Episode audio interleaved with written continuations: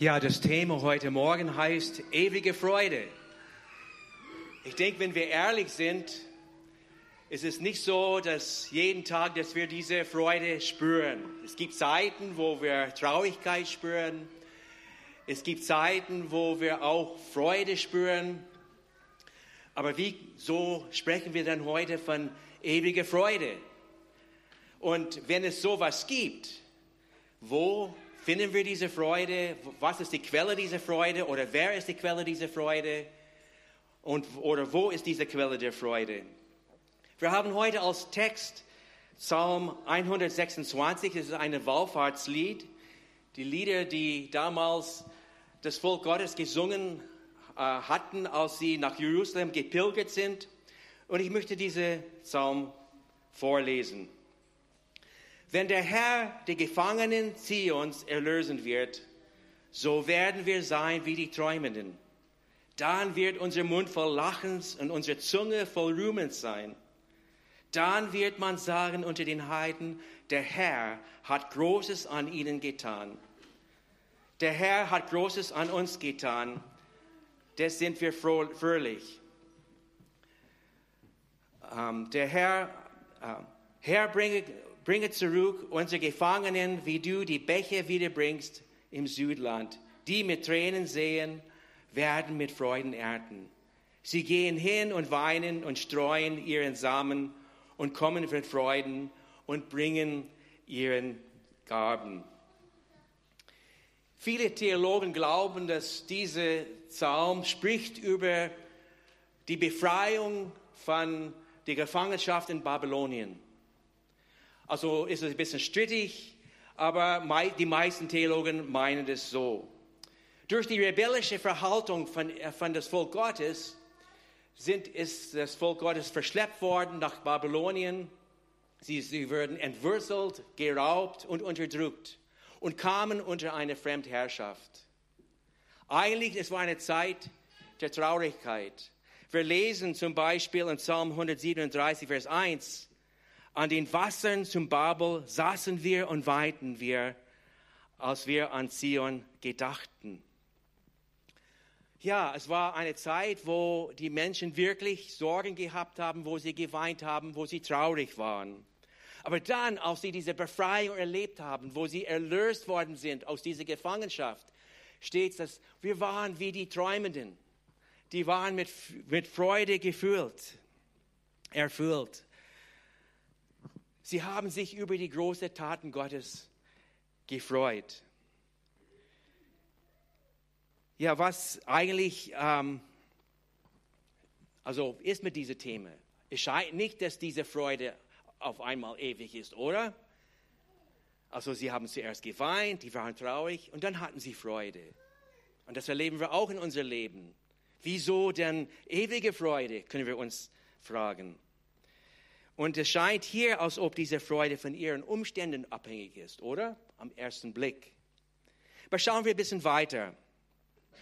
Es steht hier, ähm, das ist richtig. Die mit Tränen sehen, werden mit Freuden ernten. Sie gehen hin und weinen und streuen ihren Samen und kommen mit Freuden und bringen ihre Gaben. Also dieser Text spricht von Saat und Ernte, von Trauer und Freude. Und wenn eigentlich, wenn wir unser Leben anschauen, wie wir schon bei der ähm, Begrüßung gehört haben, bei der Einleitung, oftmals denken wir an die Zeiten des Trauers, aber auch über die Zeiten der Freude. Aber wenn unser Leben nur von dieser Welt abhängig ist, also von, der, äh, von unserer Perspektive in dieser Welt, von unserer Zeit auf dieser Erde jetzt, dann natürlich äh, ist, wir sehen einfach betrachten diese Zeiten der Freude und die Zeiten des Trauers. Aber wenn wir diese ewige Perspektive haben von Gott, was die Ewigkeit belangt, dann sehen wir unser Leben ganz anders aus. Das schaut ganz anders aus. Eine ewige Perspektive zu entwickeln, ändert völlig, wie wir unser jetziges Leben betrachten. Ich würde gerne ein bisschen weiter in diesen Psalm hineingehen.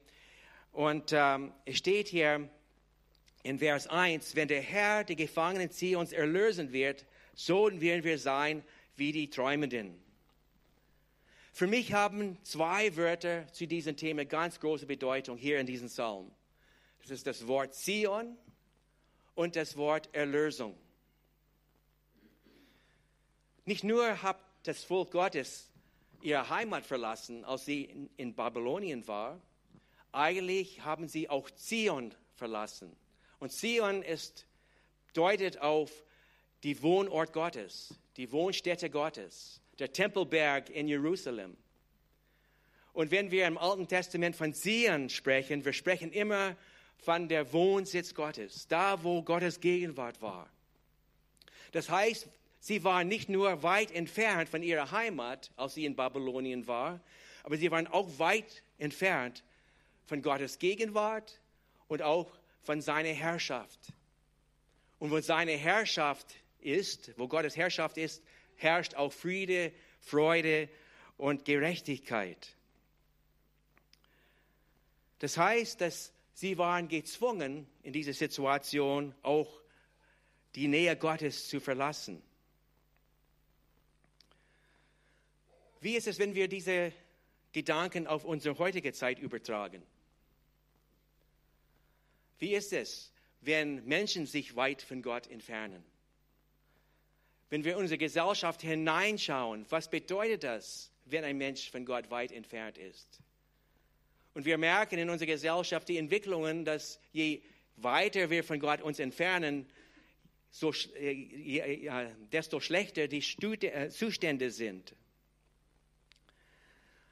Und eigentlich die große Tat, über den die äh, das Volk Israel gefreut hat, war die Erlösung. Sie waren von dieser Gefangenschaft befreit. Die Erlösung bedeutet Befreiung, Wiederkehr nach Hause und die Wiederherstellung dessen, was geraubt, von, von ihnen geraubt wurde. Die, die Befreiung, die Erlösung hat sie wieder zu Gottes Nähe und zu seine Gegenwart äh, gebracht. Und jetzt, wir können sagen, was, was war mit den Tränen? Also eigentlich zuerst, schätze mal, dass, als sie nach Babylonien gegangen sind, hatten sie Tränen der Verzweiflung und Trauer. Sie waren jetzt in ein fremdes Land. Aber dann denke ich, dass es kam auch zu Tränen der Reue und sogar zu äh, Tränen des Flehens und Umkehr, was letztendlich wieder sie zu Gott geführt hatten. Das heißt, da wo sie auch mit Tränen gesät haben, haben sie am Ende mit Freude geerntet. Ich würde gerne ein paar weitere Gedanken zu, Trauer, zu Thema Trauer und Freude aus dem Neuen Testament hinzufügen. Und ähm, wenn ihr vielleicht zu Hause seid, lest einfach Johannes 14 bis 16 durch. durch. Es ist eine Geschichte oder eine Zeit eigentlich, wo Jesus mit seinen Jüngern spricht. Er weiß, er wird bald zum Kreuz gehen müssen. Er wird diese Erde verlassen. Er muss die Jünger verlassen. Und er bereitet jetzt seine Nachfolger vor. Und er sagt zu ihnen, ja, ich gehe jetzt zum Vater, ich werde euch für dort eine Wohnung, äh, eine Wohnung vorbereiten. Dann, äh, aber sei nicht traurig, weil ich werde euch den Heiligen Geist schenken. Er wird mit euch sein, er wird euer Helfer sein, euer Troster sein. Und äh, ihr werdet nach in dieser Welt eine Zeit lang bleiben, aber ich komme für dich, für die, euch wieder. Das ist ganz kurze Zusammen, ganz kurze Zusammenfassung von ähm, Kapitel 14 bis 16 in Johannes Evangelium. Aber ich würde trotzdem gerne ein paar Verse hier anschauen aus Johannes Kapitel 16. Ich lese einfach vor. Da erkannte Jesus, dass sie ihn fragen wollten und sprach zu ihnen, ihr befragt einander darüber, dass ich gesagt habe, noch eine kurze Zeit und ihr werdet mich nicht sehen. Und wiederum eine kurze Zeit und ihr werdet mich sehen.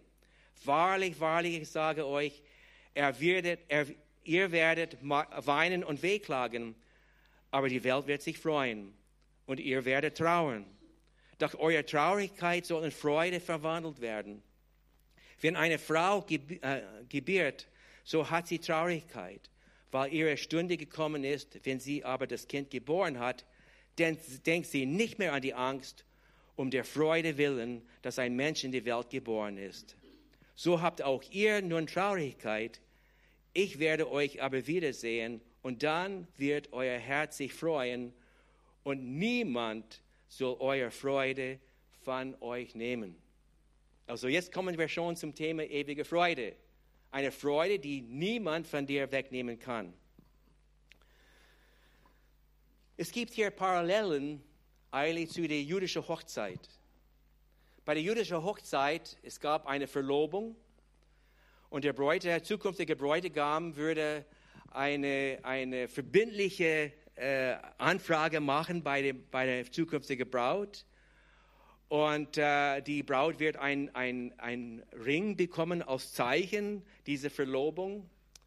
Und äh, wir lesen eigentlich in einem weiteren Vers im Neuen Testament aus Epheser Kapitel 1, Vers 13.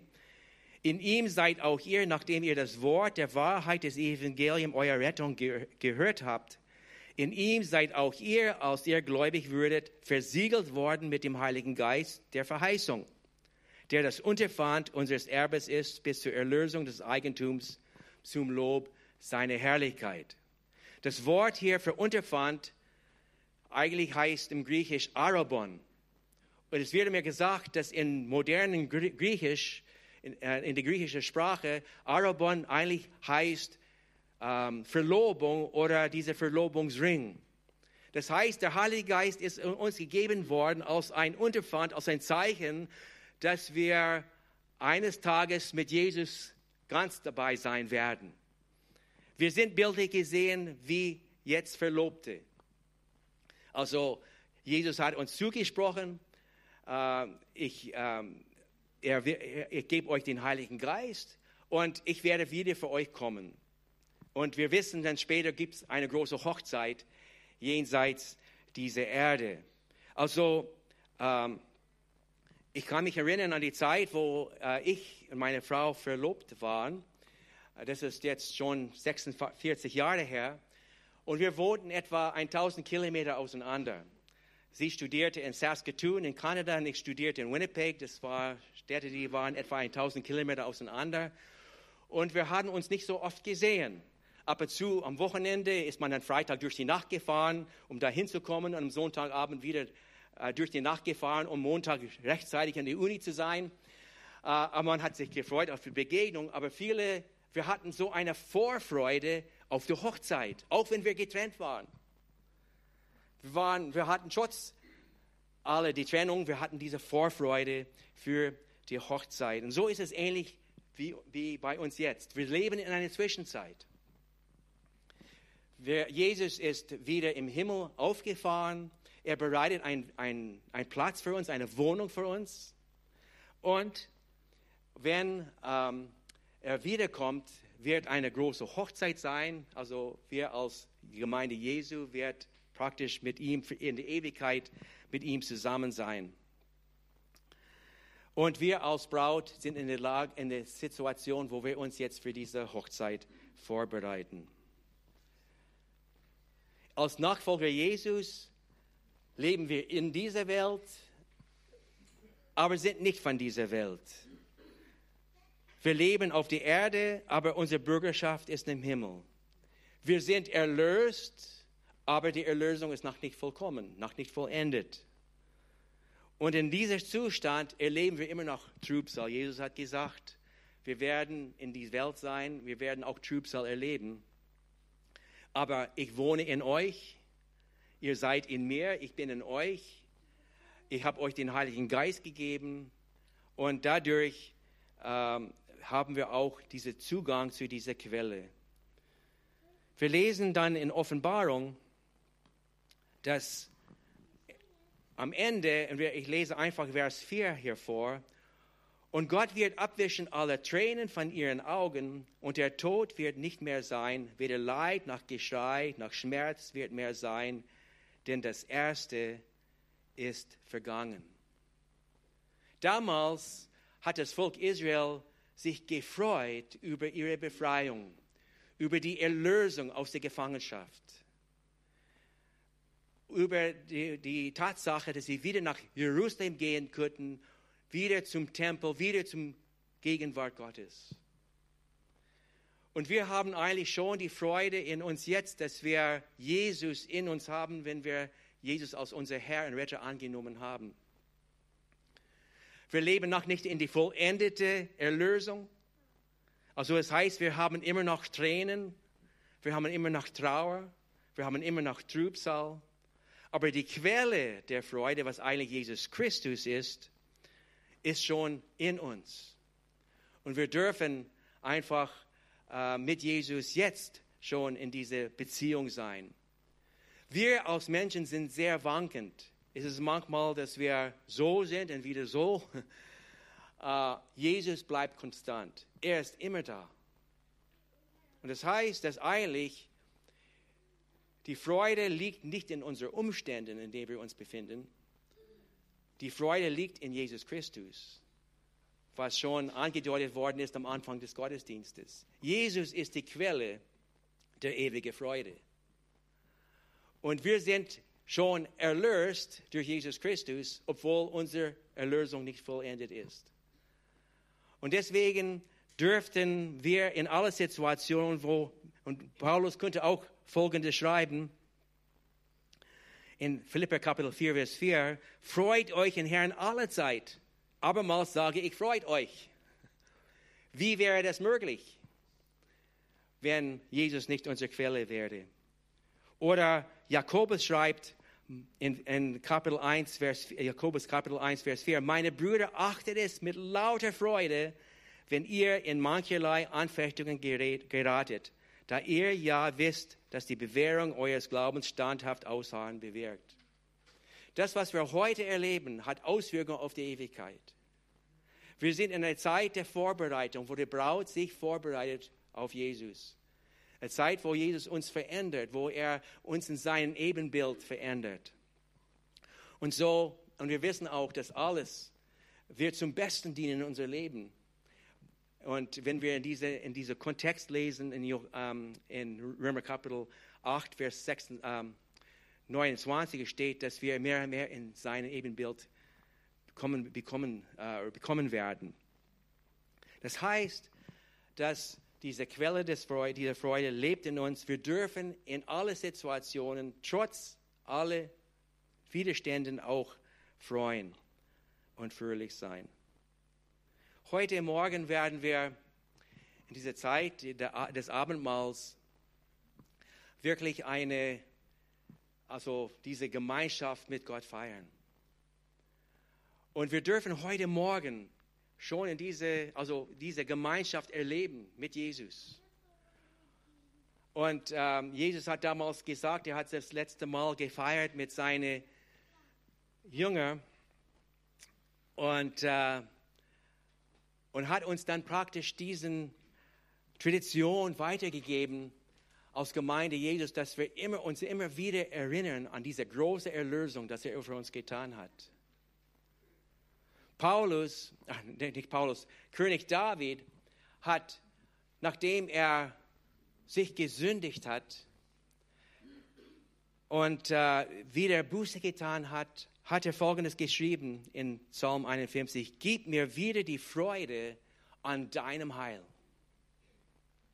Gib mir wieder die Freude an deinem Heil. Und ich möchte euch heute Morgen ermutigen, dass wenn wir diesen Abendmahl feiern, dass wir uns neu freuen über diese Erlösung, was Jesus uns geschenkt hat. Dass wir einfach wieder diese Freude am Heil wieder für uns selber äh, empfangen können. Wenn jemand hier ist, der das nie erlebt hat, die nie diese Erlösung erlebt hat, Jesus sagt, heute ist es Tag des Heils. Heute ist ein Tag, wo er seine Hand ausstreckt zu uns. Er hat schon alles getan am Kreuz. Er ist für uns gestorben. Er hat für unsere Sünde, äh, unsere Sünde am Kreuz getragen. Und wir dürfen auch heute zu ihm kommen, Wir dürfen unsere Sünden vor ihm bekennen. Wir dürfen im Glauben das, was er uns getan hat, annehmen und auch diese Erlösung für uns leben, äh, äh, annehmen, dass wir in die Ewigkeit mit ihm zusammen sein dürfen. Ich möchte mit uns beten. Vater, ich danke dir, dass du die Quelle des, der Freude bist. Ich danke dir, Herr, dass du uns diese große Erlösung geschenkt hast, dass wir einfach heute schon in, in Beziehung, in Gemeinschaft mit, mit dir sein dürfen. Ich danke dir, Herr, dass das ist nur ein, nicht nur eine Perspektive für diese Welt, aber für die Ewigkeit. Und es wird noch schöner sein. Wir werden eines Tages dich von Augensicht zu, äh, äh von, äh, äh, Augensicht zu Augensicht sehen, Herr. Wir danken dir, Herr, dass du für uns da bist und dass wir heute einfach uns freuen können an deiner Erlösung. Gib uns heute Morgen, wiederherstelle diese Freude an deinem Heil. Das bitte ich im Namen Jesu. Amen.